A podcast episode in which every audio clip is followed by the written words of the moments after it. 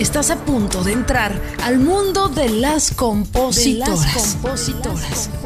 Una voz que somos todas, las compositoras.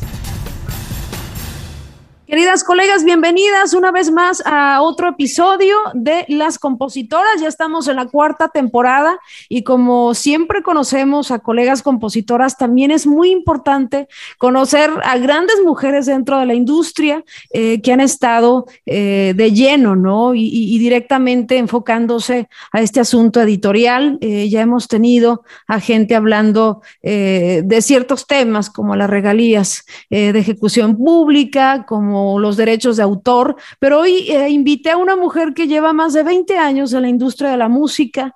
Eh, de hecho, ella fue una de las primeras que me envió uno de mis primeros contratos editoriales y ella ha estado enfocada precisamente en lo editorial, eh, trabajando de la mano con autores, con artistas entre la gente con la cual trabaja se encuentra Calibre 50, Banda Carnaval, Cristian Odal, Los Plebes del Rancho, bueno, Voz de Mando, Remy Valenzuela, un sinfín de artistas muy exitosos. Amelia Cueva, gracias por este espacio en las compositoras, querida Amelia. Gracias, Erika, un gusto verte de nuevo, siquiera por Zoom, ¿no? Sí, ya es la nueva modalidad con este asunto de la pandemia, ¿no? Pero sí nos ayuda. Eh, Amelia, voy directo al grano porque tú eres una mujer así que le gusta ir al grano y vamos a aprender mucho de ti en cuestión de contratos editoriales, porque ya nos vamos a posicionar en la autora, en el autor que recibe su primer contrato editorial.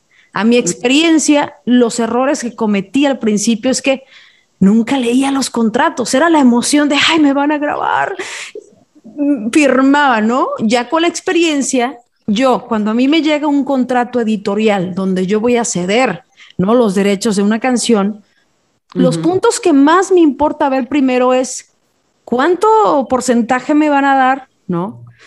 Y cuánto es el tiempo que dura el contrato. A tu experiencia, en dónde hay que enfocarse, aparte de leer los contratos, ¿no? Pero hay como puntos importantes que tú puedas compartir. Sí, mira, el primer error, Erika, como lo mencionas tú, es no leer, no leer el contrato, más si es un contrato de 10, 20 páginas, dicen, a ver, ¿y qué me está dando? Y te lo dan ahí, te dan una breve explicación de lo que vas a firmar, pero no, es tu deber leer. Es como cuando compras una casa, tú no nomás dices, bueno, firmo aquí, vas, la inspeccionas, haces tu tarea, con quién vas a trabajar, eh, qué reputación tienen, primero que nada es mi primera recomendación.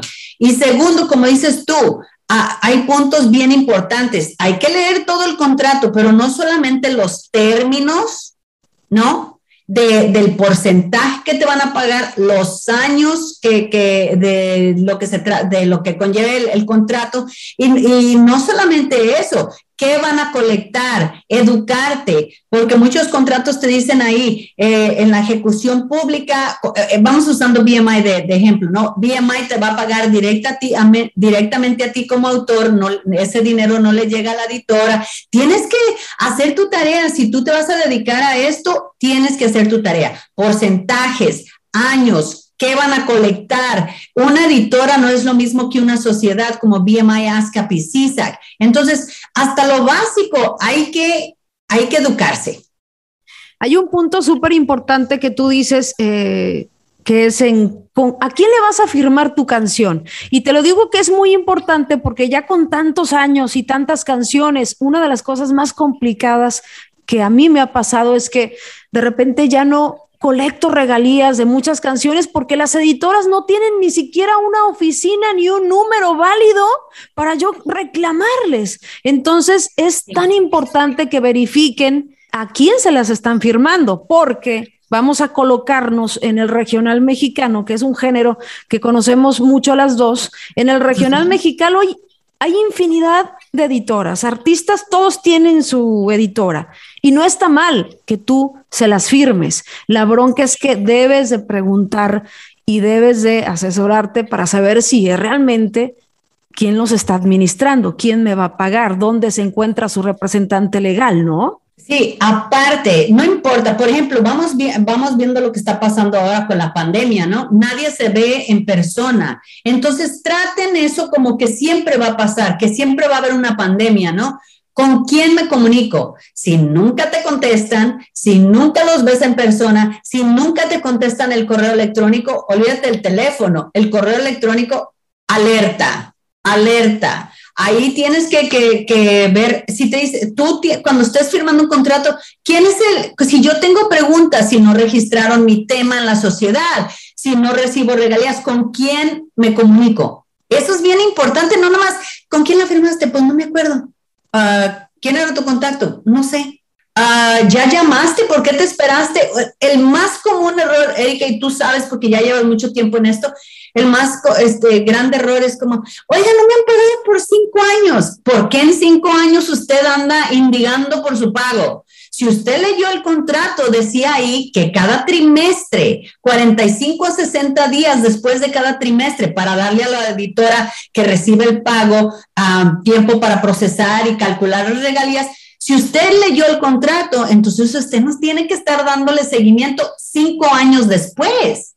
¿no? Y muy, otra cosa súper importante, si usted se mudó, si usted ya se hizo residente legal y cambió su estatus de inmigración, si cambió de teléfono, si cambió de email, todo eso es, como le avisa a sus parientes, le tiene que avisar a todo el mundo que le paga. Si no te andan siguiendo, no te van a andar preguntándole a todos tus compas a ver dónde estás para pagarte. Es tu responsabilidad actualizar tus datos. Te, digo rapidito de un, de un caso. Había un autor que tenía 73 mil dólares en BMI, pero sentado ahí porque pues no, nadie le, nadie, le hablaba.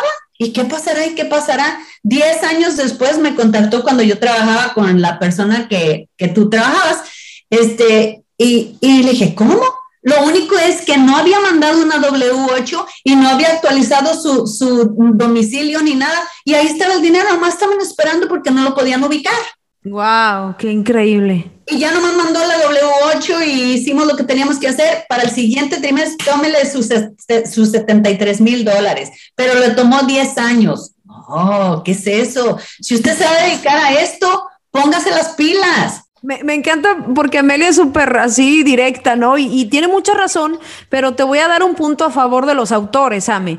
Nosotros somos los creativos que por error ¿no? Siempre tenemos ese común denominador de darle poca importancia a la parte legal. Si necesitas vivir ya mis años, obviamente yo, yo ya llevo una disciplina de estar preguntando regalías, de repente me espero un año, ¿no? Para que se me junte un poquito, pero ya tengo esa disciplina de ubicar a la gente que me paga, ¿no? Pero desgraciadamente cometí muchos errores y entre esos errores es de no tener información legal de nuestro patrimonio, porque a fin de cuentas las canciones son nuestro patrimonio, Amelia. Así es. Y mira, ah, también otra cosa que es bien importante, Erika, cuando a usted le presentan un contrato, sea editorial, sea de artista, sea lo que sea, usted por ley tiene el, el, ahí dice la cláusula, tiene el derecho de llevárselo que, a alguien que lo, que lo aconseje, a un abogado o alguien que sepa. Usted no tiene que firmar porque se lo ponen en la mesa ahí y corre, corre, firma, firma, firma. No, legalmente usted tiene derecho de llevárselo a alguien y no tiene que firmar ahí eh, eh, por presión. No, a veces sucede, y más en el regional, que la presión existe en el sentido de que te llama, no sé, el representante de la editora o el, manager, que comúnmente los managers son muy insensibles para estas cosas. Y yo siempre recomiendo, eh, incluso me aventé, me aventé una bronca con una banda muy importante porque no tenía un administrador, tenía un contador, su hermano que administraba la editora. Entonces yo le hablé y le dije, oye, llevamos ya un año y medio, casi dos años ¿no? Y yo me esperé porque dije, bueno, no fue sencillo, la canción está dentro de un disco, me voy a esperar un poco. Y le pregunté por mis regalías y me dice, ¿cuáles regalías? Yo no, eh, si no es sencillo, no genera. Imagínate la cara que, puse yo, precisamente porque no tienen... No tienen buenos administradores, eh, Ame, ¿no? Pero mira, yo, yo te diré, hablemos claro a veces la gente porque no sabe o porque sabe o sabe Dios por qué razón, quieren ahorrarse su porcentaje de que le pagan a un administrador o su mensualidad o como sea que les cobren, ¿no? Pero en realidad, que ser un, editor no es fácil.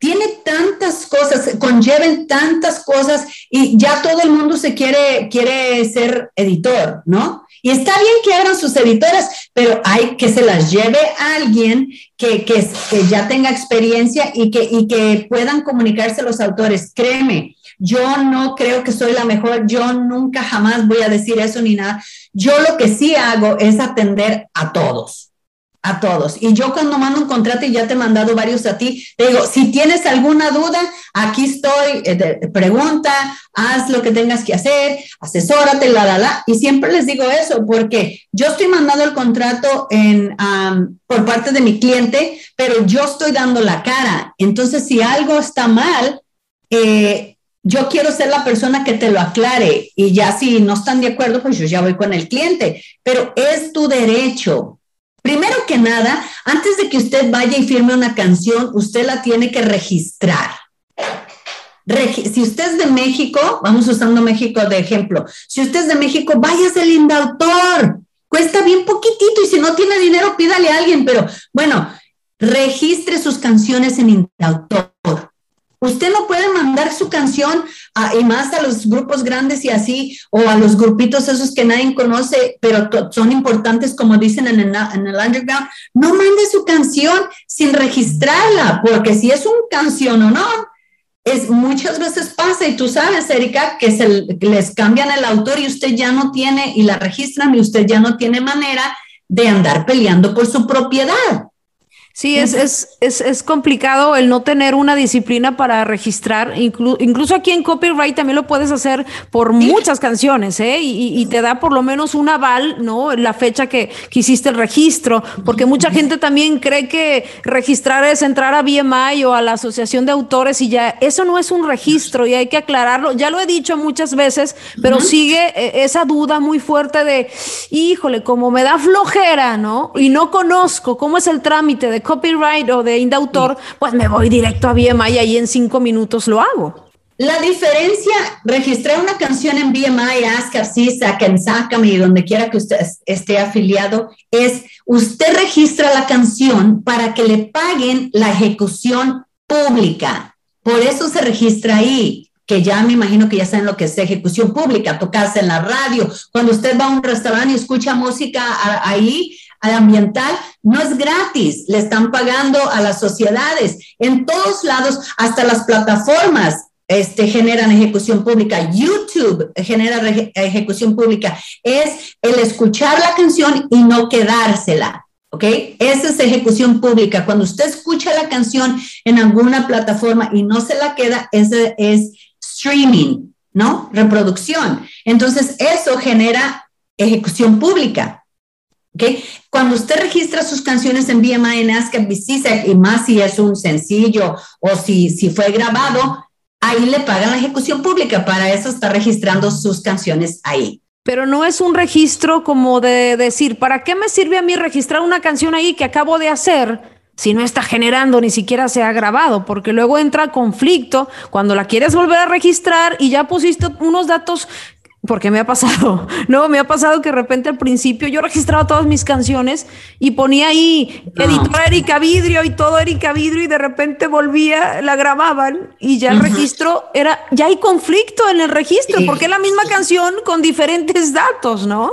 Eh, buenísimo comentario. No registre sus canciones en una sociedad, BMI, ASCAP, donde quiera que esté. No las registre si no están grabadas. No hay necesidad, porque repito, en las sociedades le pagan las canciones que están generando ejecución pública. Si tiene 20 canciones en su casa que nadie las ha grabado, no las registre en las sociedades. Ahora, ¿por qué? Porque si usted se le expira, vamos a usándote a ti, Erika, se te expira el contrato en BMI por dos años, ¿no? Ya no me gusta, no me gustó el trato, y tú te quieres ir a ASCAP o a CISAC o a otra sociedad, entonces, ese catálogo sí se puede, pero es bien difícil llevárselo. Es un proceso súper largo llevárselo a la otra sociedad. Entonces, se quedan canciones ahí que nadie le grabó, pero ya le están grabando y no se pueden ir a la otra sociedad porque están allá, pero nadie las grabó, pero usted las registró y no se las puede llevar para allá. Uy, qué punto tan importante. ¿eh? Eso pasa mucho porque, repito, muchos confunden a BMI como una asociación que registra, o sea, como derecho de autor y no es. Es nada más para recibir el pago de las canciones que ya salieron, ¿no? Por eso en el, registro te piden la información de, de cuándo salió el sencillo, si es sencillo, cómo se llama el álbum, pero bueno, es importante eso eh, recalcarlo para no cometer los mismos errores. Ahora, ¿cuándo, Amelia, te llega un contrato no editorial después de hacer las cosas como dices, leer, asesorarte, eh, ver porcentajes? ¿Puede uno como compositor negociar cuándo sí y cuándo no? Mira, Ah, normalmente es un contrato estándar del 50-50 y por perpetuidad, es decir, para siempre, ¿no? Hasta que seas viejito. Así, pero si es una, las negociaciones que he visto yo, hay contratos de que si la editora te, te coloca canciones es parte de su, de su trato de, del autor con la editora. Si te va a colocar canciones, por esas canciones que te coloca la editora con unos artistas, te pueden cobrar un porcentaje más alto para ellos, para la editora, y uno, uno más pequeño para el autor. Y cuando son canciones 100%, vamos diciendo que el grupo tiene la editora, ¿no? Si, si, si te grabó es el grupo de la, de la compañía, pues sí te lo dan un contrato estándar. Pero cuando van a hacer, voy a colocar tus canciones con otros artistas eh, y estos van a ser los porcentajes y son con mucho menos años, ¿no?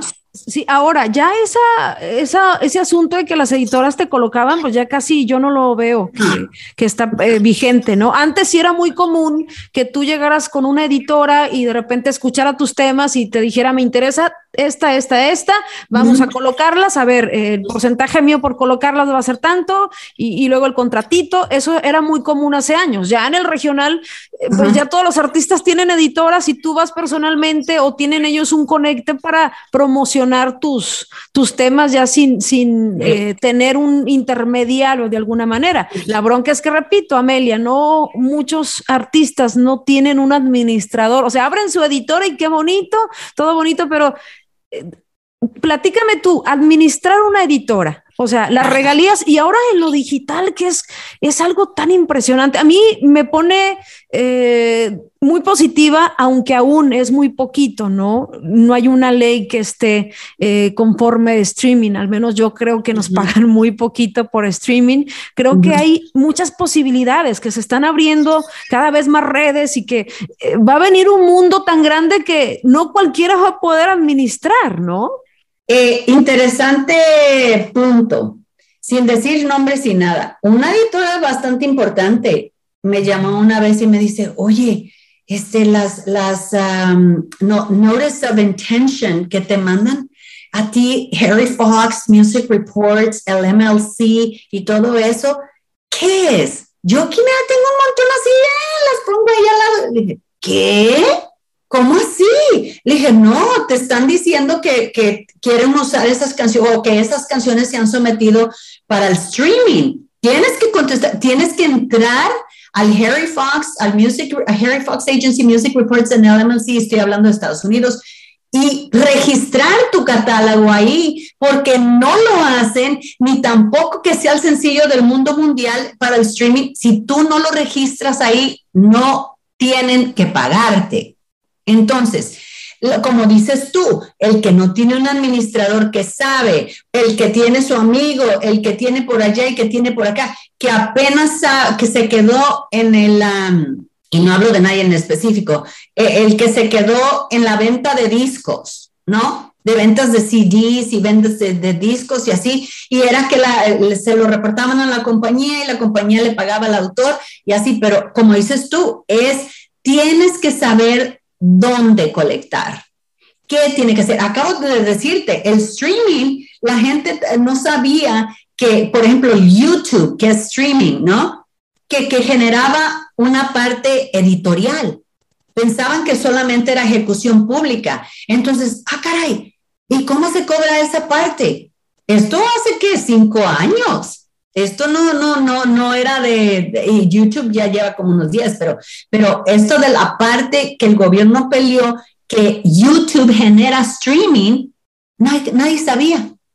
Y el que no se enteraba, pues está cobrando sus pequeñitas regalías y lo que quieras. Y luego te tienes que educar. Ah, chin, Pues Harry Fox Agency y el Music Reports, que son dos agencias importantes, los contrataron. Cada quien, quien quiso trabajar con quién. Ah, para Apple Music, para Spotify, para todas las plataformas. Cada quien escogió a una de las dos, una de las dos, para que colectara el streaming y se lo pagara directamente a la editora y ya la editora eh, que sometía su, su, catálogo le pagaba al autor. En enero del 2021 entró el MLC, que es esta, nueva organización que controla el gobierno, que dijo, quítaselo a, a Harry Fox Agency y al Music Reports y ustedes se van a encargar, porque van a hacer un excelente trabajo porque así contrataron los más fregones de, todas las áreas, ¿no?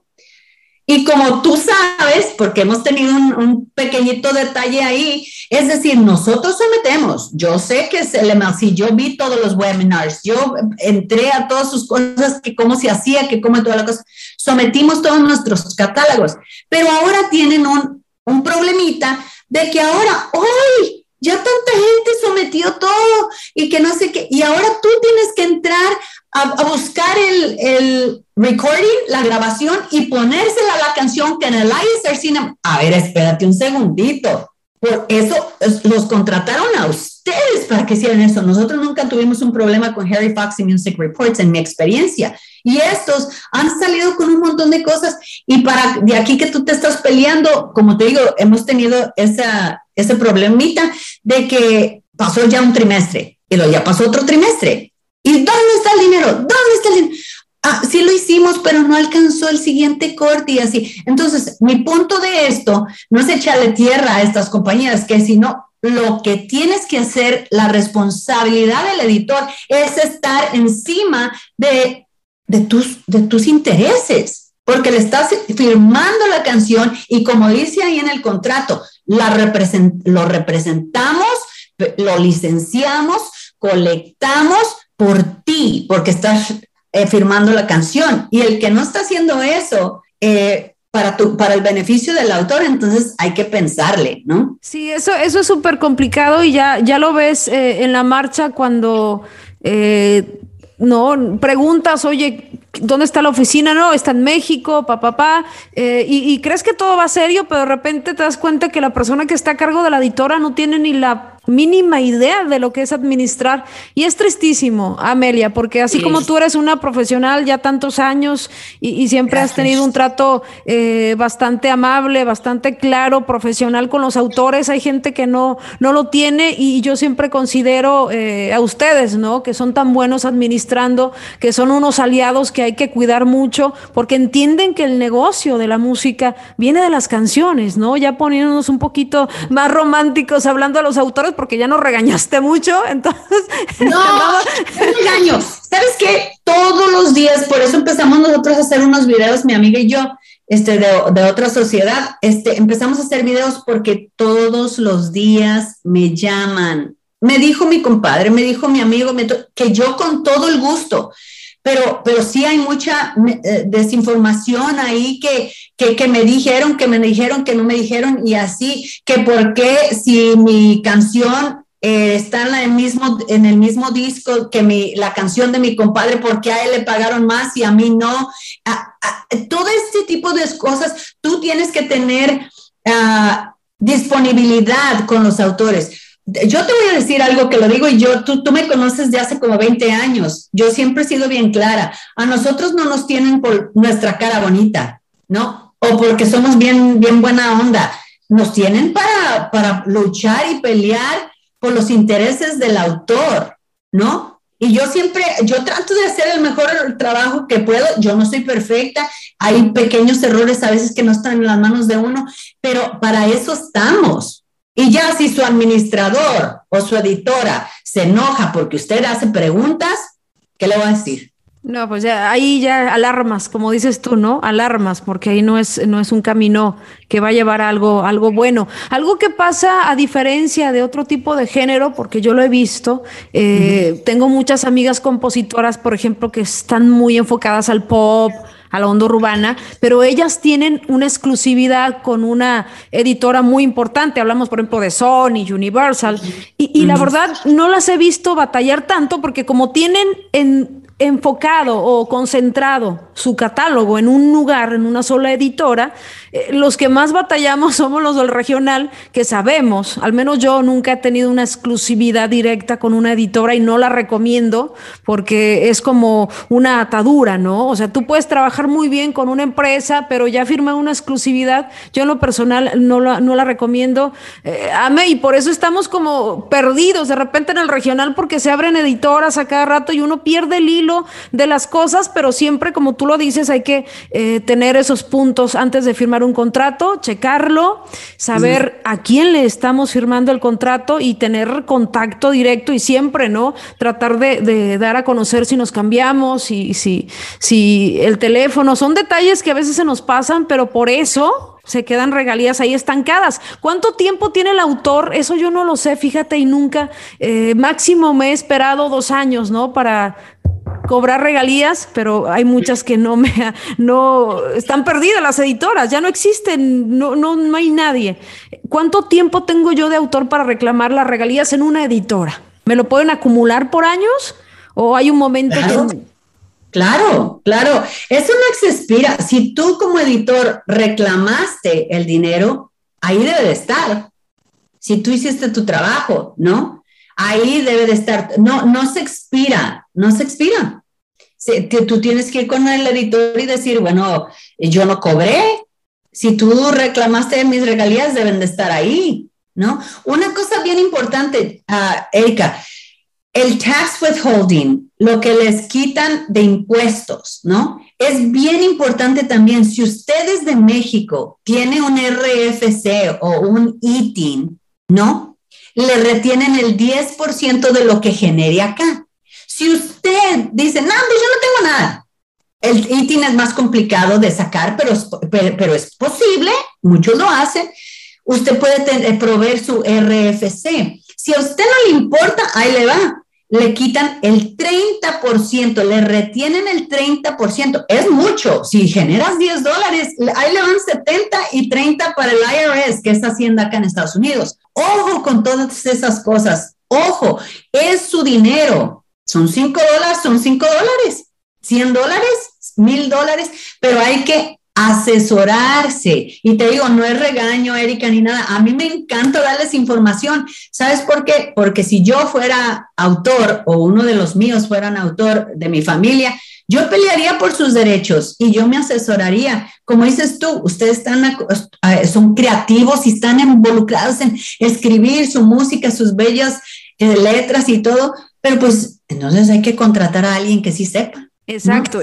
Yo lo primero que, que le recomiendo a los, a los, autores cuando puedan tener la capacidad es eh, abrir una editora y tener un administrador número uno, porque ya eh, comienzas a hacer un poco de coediciones y tienes un poco el control, ¿no? De tus canciones, las que se puedan eh, negociar, porque hay que ser sinceros, ¿no? En este negocio de repente también hay que no querer comernos todo el pastel porque es imposible. Hay grupos, hay artistas eh, que también, ¿no? Le meten todo el rollo de promoción y están también buscando sus intereses y yo creo que es un equipo y hay que ser igualitarios en ese sentido. Pero sí recomiendo, aparte de abrir una editora, tener una asesoría definitivamente legal, ¿no? Para darle continuidad a, tus, a tus canciones. Hablando de eso, Hablando de eso, de los porcentajes, eh, también, ¿no? Cuando yo recibo regalías de México, yo tengo que mandar un certificado de residencia en Estados Unidos. El IRS es súper complicado aquí en Estados Unidos. Tú te sabes que es un poco complicado, pero también hay que mostrar certificado, porque no es posible que por flojera, por no saber la cosa legal, te estén quitando el 30%. Es muchísimo. El 30, el 30. Y dicen, no, no, ay, pues que me lo quiten. Usted no vaya a hacer 100 mil dólares, ¿eh? Porque a ver, me va a decir, a ver, que se lo quiten. 30 mil dólares que se podía echar a su bolsa, ¿no? Por no, hacer lo que tienen que hacer. Sí, son, son asuntos nada más creo que de, de, de, trámite, ¿no? Pero repito, somos flojos de repente los compositores para el asunto de los, de los trámites. Eh, ya se nos fue el tiempo de volada, Ame, hemos aprendido mucho de ti y sé que van a valorar mucho este episodio eh, nuestras colegas y también colegas compositores, no solamente para eh, las compositoras esta información. Ya para cerrar, algunas herramientas, eh, ahora ya no en la parte del contrato, sino en la parte humana de cómo mantenerse firmes y con buen trato hacia la editora, porque también es importante tener actitud, luego uno como compositor es muy mamón, no tiene como esa, esa eh, formación, ¿no? Para tratar a una editora y me imagino que a ti te ha tocado miles de casos eh, de gente que realmente a veces dice, oye, espérate, pero pues, no, como que se la cree uno mucho. Mira, hay que tener prudencia hay que tener prudencia porque no me llame todos los días. Es decir, no llame a su editora todos los días, por favor. Pero sí la diferencia entre el que al que lo toman en cuenta y a la que no, o viceversa, es el que está encima de sus cosas, ¿no? Una llamadita, no sé, una vez al mes. Oiga, ¿cómo vamos? ¿Todo bien? Esto y otro. Sí, todo bien. Oiga, a otra cosa, revise es trabajo de la editora, pero si usted tiene canciones grabadas, usted se puede meter a ASCAP, BMI, CISAC, a donde quiera, o a la Sociedad de Autores y Compositores de México, revise que sus canciones estén registradas. Si hace tres meses que salió la canción y usted no se mete ahí y checa, está al tanto de las cosas, este, no checa eh, que está registrada, también, también es responsabilidad de usted. Yo estaría encima de todo. Pero bueno, no llame todos los días, manténgase en contacto con su editora, tener una, y siempre hay alguien en la editora que tienes un, como un clic con esa persona y, oye, ¿qué onda? ¿Cómo vas? Oye, ¿alguno de tus artistas están grabando? Sí, fíjate que esto. Y alguien te tiene que, que, atender y haces buena onda con, con esa persona. Haga buenas relaciones haga buenas relaciones con su sociedad. Su sociedad está ahí para servirle a usted. Trabajan para usted. Entonces, ellos, eh, tú sabes, Erika, tienen ah, talleres, tal vez ahorita no por la pandemia, pero tienen talleres para escribir con otros autores, tienen ah, ah, eventos gratis. No puede entrar a los premios exclusivos porque son para los ganadores, pero hay muchos eventos. Arrímese, haga ese que dicen en inglés el extra mile, haga un poquito más allá de lo que se requiere para que lo vean, para que lo ubiquen, para que escuchen sus canciones. Hay muchos eventos gratis, todos los esos de Las Vegas que van compositores y promotores allá. Vaya, invierta un poquito, vaya y hable con todo el mundo, preséntese, haga presencia. Si no, nadie va a saber de usted. Puede tener el hit más grande del mundo en su casa, está en su casa. Gracias por escucharnos. Te esperamos el próximo jueves en otro episodio más de Las Compositoras, una voz que somos todas. Recuerda seguirnos en nuestras redes sociales como Las Compositoras y darle seguir a nuestro perfil para tener más visibilidad en este podcast.